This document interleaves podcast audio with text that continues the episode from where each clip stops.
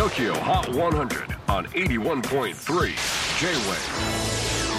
クリス・ベプラーです。J-WAVE ポッドキャスティング TOKYO HOT 100、えー、ここでは今週チャートにしている曲の中からおすすめの一曲をチェックしていきます。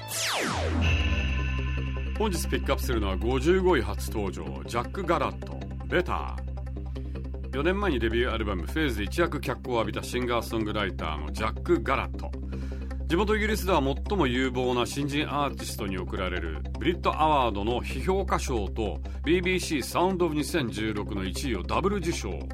この時点で過去にダブル受賞を果たしたのはアデルとエリー・ゴールディングとサム・スミスの3人だけ。ということでジャックはそれに続く4人目ということで彼らに匹敵するスターになるに違いない。と大期待されていました。そんな期待を背負ったセカンドアルバムを作り始め実は2017年。ほぼ出来上がったそうなんですがこんなのはクズだとお蔵入りにしてしまいました。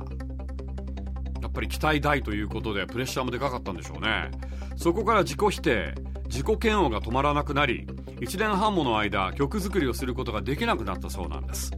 そんなジャックが立ち直るきっかけを作ったのが売れっ子プロデューサーのジャック・ナイフリー。最初は気が進まなかったもののマネージャーにとにかく会ってこいと言われカリフォルニアのジャック・ナイフリーの自宅を訪ねたジャック。そこでリーにうまく乗せられすっかりやる気を取り戻しました。ジャック・ナイフリーのおかげで自信を取り戻し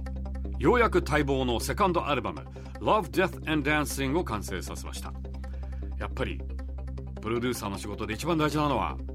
アーティストを乗せることですよね。Tokyo Hot 100 at number 55 Jack Garrett Better J-Wave Podcasting Tokyo Hot 100